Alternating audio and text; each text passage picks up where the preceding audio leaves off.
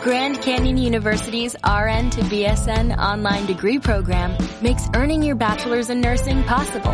Balance online coursework with local in-person clinicals to position yourself for potential leadership opportunities in the time you have from wherever you are, leaving room for what matters. Achieve your goals with your personalized plan and team behind you.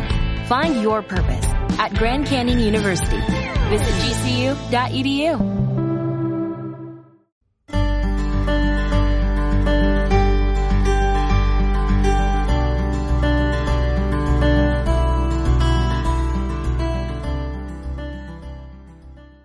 La semana pasada, el actor, productor y activista mexicano Eduardo Verástegui sorprendió al mundo cuando reveló a través de sus redes sociales que trabajaría como asesor de la Casa Blanca dentro de la iniciativa de la prosperidad hispana.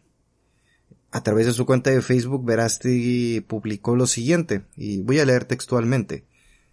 Familia querida, quiero compartir con ustedes este nuevo compromiso que significa una enorme oportunidad de servir. Agradezco al presidente Donald J. Trump permitirme el honor de trabajar por mi comunidad hispana en Estados Unidos como asesor de la Casa Blanca en la Iniciativa para la Prosperidad Hispana.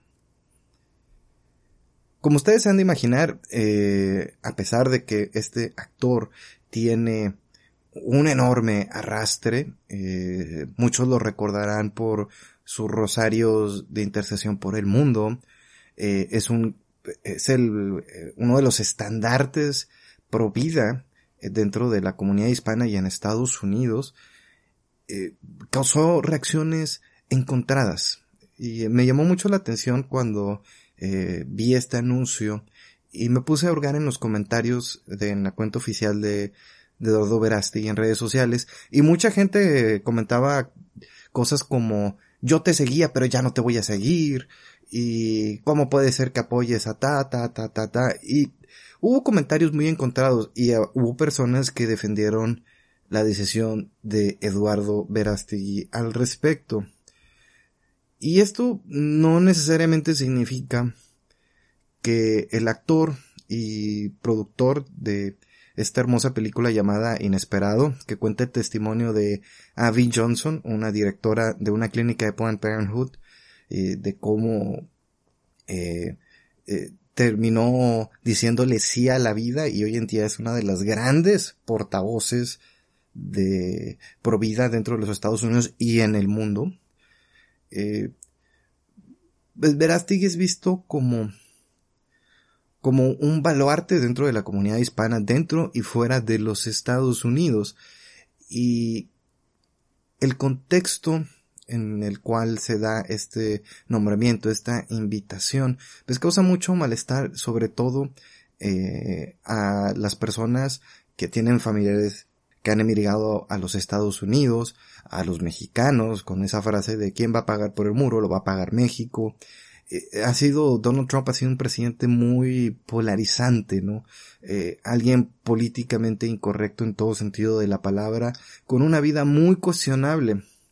Pero para entender las razones de por qué este actor pone su reputación en riesgo, eh, yo desconozco si él sea simpatizante o no de Trump, pero para entender, digo, viéndolo fríamente, el entender por qué alguien un activista prohibido, un actor con una reputación y con una base de fans significativa, arriesgaría su reputación o alienar a una parte significativa de sus seguidores por participar en un gobierno de un personaje que no es querido por muchas personas.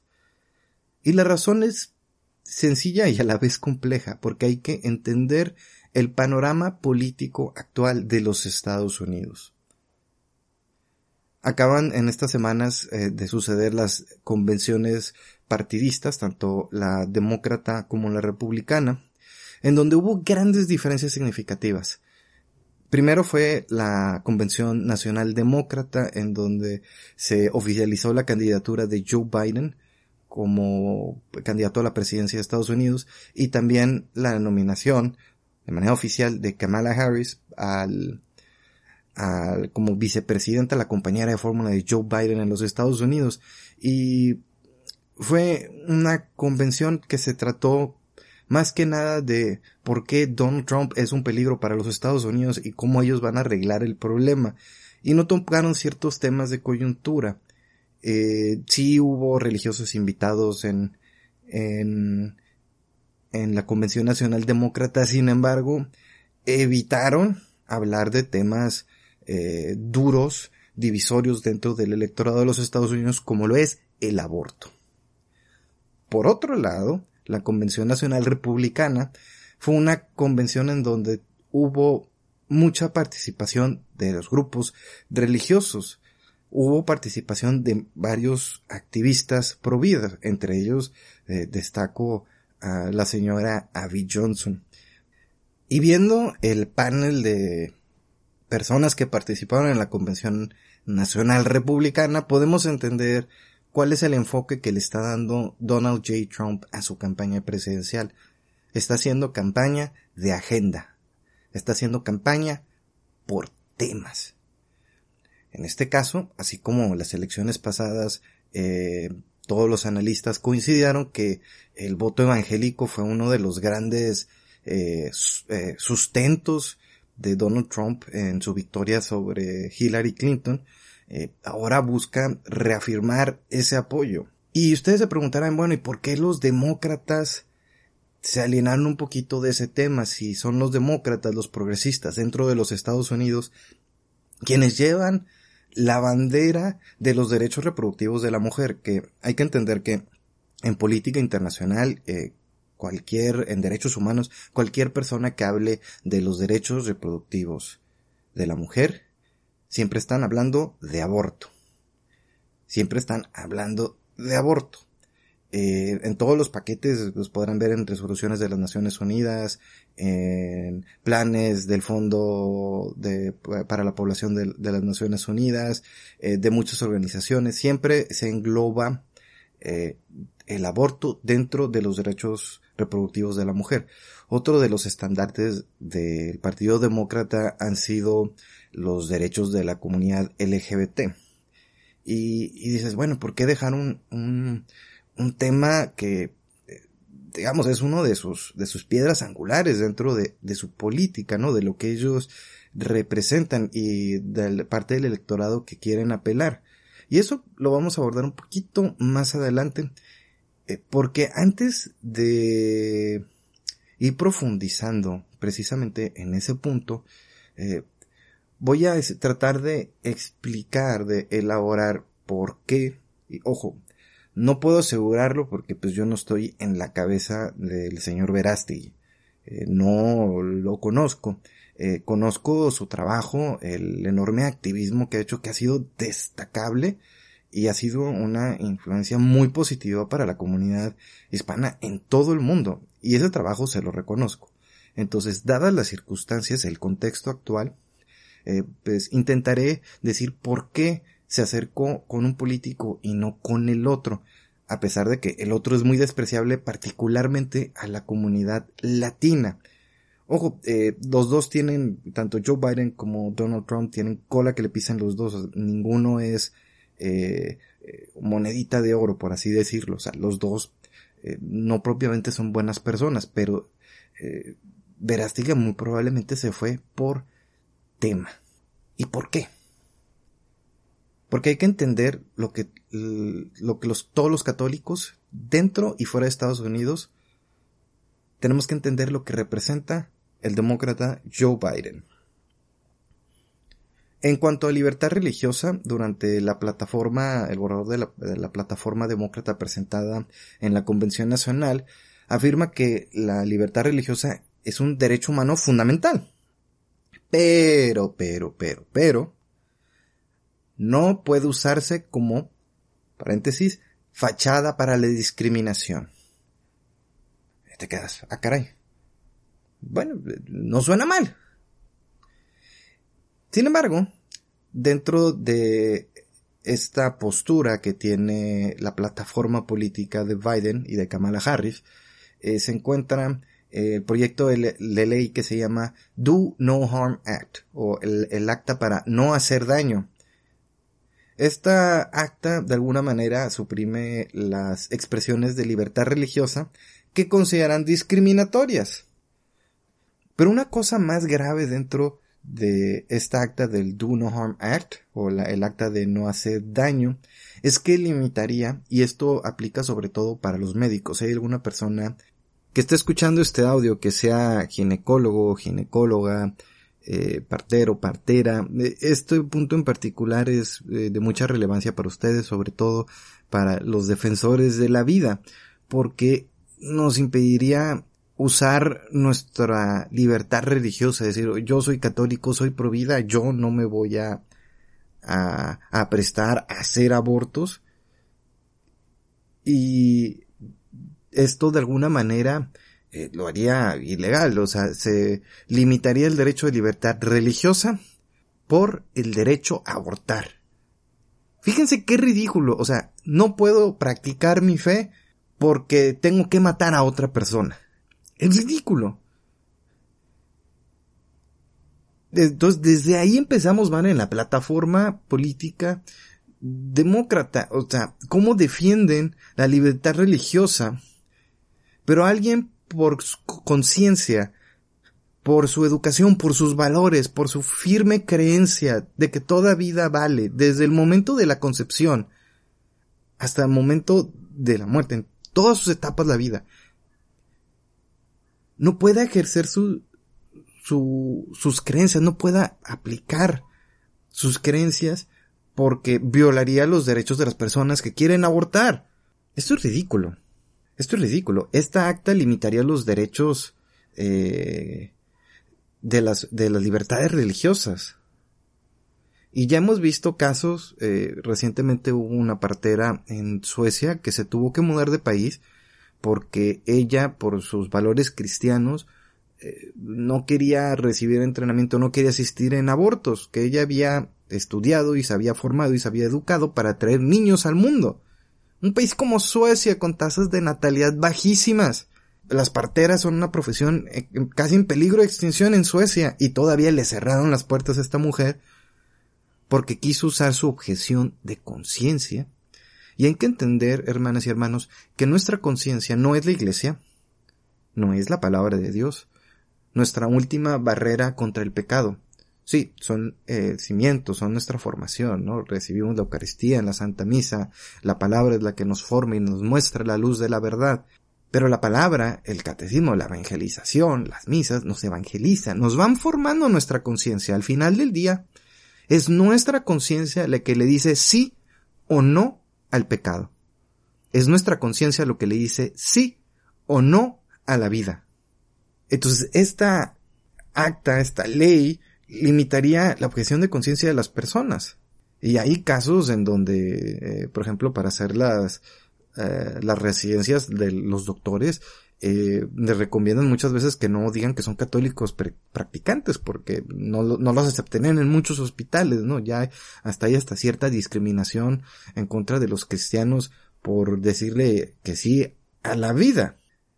También otra de las eh, eh, de los de las piedras angulares dentro de esta plataforma política está eh, el establecimiento de políticas como el mandato transgénero que eso es algo que tuvo mucho auge durante la administración de Barack Obama, y repudia, está en contra de la regulación que permita a los médicos, hospitales y a las aseguradoras que discriminen a pacientes por su orientación sexual o identidad de género. Algo que fue aprobado por, por la administración de Trump. Eh, esto en sí no es algo malo, ¿no? Alguien que necesite acceso a servicios de salud debe tener derechos a tener eh, servicios de salud. Eso eh, está bien, pero es como una piedrita más que le van agregando a la agenda LGBT dentro de los Estados Unidos. Ojo, recalco. Todo ser humano, sin importar su condición o creencias, eh, merece los servicios de salud. A mí me dio mucha tristeza. Hace unos meses estuve involucrado en un proyecto en donde, eh, bueno, en las revisiones finales de un proyecto en donde una de las conclusiones del estudio era que un sector de la comunidad latina eh, vulnerable eh, tenía miedo a acceder a, servicios de salud que le podían salvar la vida, pero no querían ir por miedo a que los deportaran. No que no se los fueran a, negar, sino porque miedo que los deportaran, eh, haciendo mucha alusión al gobierno de, Donald Trump. Eh, hago este pequeño paréntesis también para decir que estoy presentando la información tal cual, no, yo no, no vivo en los Estados Unidos, mi esposa y yo no vivimos en los Estados Unidos, entonces no vamos a votar. Pero sí es importante que los católicos estemos informados, porque la desinformación es nuestro principal enemigo, porque como no sabemos, no nos podemos defender y nos comen vivos. Nos comen vivos. Y me ha tocado muchísimas veces hermanas y hermanos que me dicen, oye, es que estaba hablando con fulanito y menganito no supe cómo defender mi fe, simplemente no supe. ¿Y por qué? Porque no estamos informados, no estamos informados, nos están metiendo la agenda LGBT en las plataformas de streaming, principalmente en, en Netflix, le están metiendo a nuestros niños eh, parejas igualitarias, o sea, papá, papá, mamá, mamá, en canales como Disney, que es el estandarte, el baluarte del contenido infantil y nos están metiendo este adoctrinamiento desde muy temprana edad y pues hay que, hay que estar informados, tenemos que realmente eh, ser un sector importante de la población bien informado. Por eso es que luego nos andan comiendo el mandado y en las discusiones sociales eh, quedamos marginados. Pero volviendo a lo más alarmante dentro de la plataforma demócrata es su apoyo total al aborto la designación de Kamala Harris, como lo expliqué en otro programa que se llama eh, eh, Estados Unidos y el panorama del aborto eh, en América Latina y en el mundo. ese no lo tengo disponible aquí en YouTube. lo subí como podcast un par de semanas antes de que abriera el canal. Entonces les voy a dejar en la descripción el link del programa para aquel que quiera escuchar eh, ese episodio. Eh, ahí hablo de más profundidad de las raíces históricas del aborto y también hablo más a detalle de la figura de Kamala Harris y de por qué fue una decisión estratégica política su designación como compañera de fórmula de Joe Biden. Entonces, volviendo al tema del día de hoy, eh, el aborto dentro de los derechos progresistas eh, junto con la agenda LGBT, eh, es el tema más importante. Sin embargo, es el tema que más ocultaron dentro de la convención demócrata. Y la designación de Harris habla, aunque dentro de su plataforma eh, dicen que no van a usar fondos federales para financiar el aborto, para que sea accesible, eh, sí dicen, y leo textualmente, eh, dice, toda mujer debe acceder al aborto legal y seguro. Pues no todas las personas, no todas las mujeres van a tener eh, los recursos económicos para pagar eh, el aborto. Ahora hay que entender que Joe Biden es un, personaje que es cambia pieles, cambia de opinión como si cambiara de zapatos. Y, por ejemplo, eh, hablando un poquito de raíces históricas, el fallo que legalizó el aborto en los Estados Unidos fue en 1973, en el famoso caso de Roe contra Wade, en donde la Suprema Corte eh, se puede decir que lo legalizó. Eh, de hecho, ese caso estuvo basado en una mentira, porque la persona, la famosa eh, Roe, la Jane Roe, que dará obviamente un nombre falso, eh, dijo mentira, dijo que había sido violada nada más para que, eh, a ver si le, le permitían abortar, que como quiera tuvo a su bebé y esa mujer se convirtió en una activista provida en los últimos años de su vida, dato curioso. Eh, si quieren más información sobre eh, ese caso en específico, eh, pueden escuchar el link que les voy a dejar aquí del, del episodio en donde hablo específicamente sobre este tema. Y curiosamente, Joe Biden señaló en esa época que esa enmienda ha ido muy lejos. Inclusive en 1981 habló sobre eh, promover una enmienda para tumbar la legalización del aborto. Curiosamente, un año después, votó en contra de la misma enmienda que él estaba apoyando en 1981. Entonces, Joe Biden ha demostrado que no es un político, así como él se opone al uso de fondos federales para financiar el aborto, eso lo dice ahora, eh, o lo decía ahora, va a cambiar, va a cambiar, conforme vea que la opinión pública o su base le dicte, ¿no? Es, es un cambiapieles, ¿no? Se va para donde le conviene. Repudió en el 81 Roe contra Wade, que era muy excesiva esta medida, y en el 82 eh, inclusive promovió medidas para que fuera abolida esta enmienda y en el 82 votó en contra de su misma propuesta. Ridículo. Es ridículo. Es ridículo. Pero lo más alarmante es que eh, el aborto está legislado eh, a niveles estatales, respaldada por una enmienda judicial. Se les estaba platicando el caso Roe contra Wade.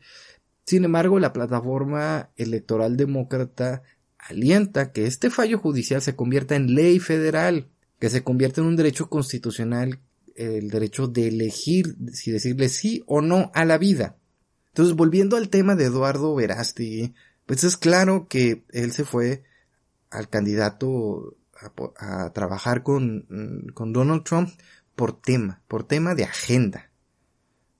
No sé si simpatía o no, pero se fue por tema de agenda. En los mismos demócratas, asesores demócratas, advirtieron a Joe Biden y a Kamala Harris que no podían ser tan progresistas porque iban a alienar a los cristianos demócratas. Hay cristianos, católicos, evangélicos, que simpatizan con las políticas en materia social y económica del Partido Demócrata estos representan, tengo entendido, alrededor de 21 millones de votantes.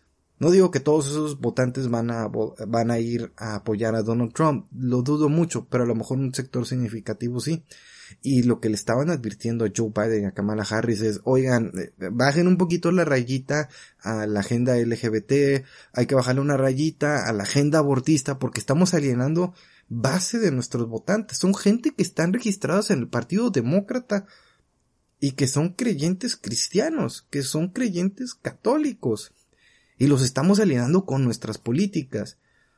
Obviamente, eh, eh, la tendencia global dentro de la cultura de los medios de comunicación está el apoyar todos estos movimientos progresistas, lo que le llaman lo políticamente correcto, lo políticamente correcto. Entonces figuras públicas como Eduardo Verasti, hablando en contra del mal llamado matrimonio homosexual, defendiendo la vida desde su concepción, obviamente es mal visto por las élites. Obviamente ha sido atacado. Su posición como figura pública eh, le ha dado esa maniobrabilidad y esa fortaleza, esa posición de poder y credibilidad para él hacer lo que su conciencia le dicta.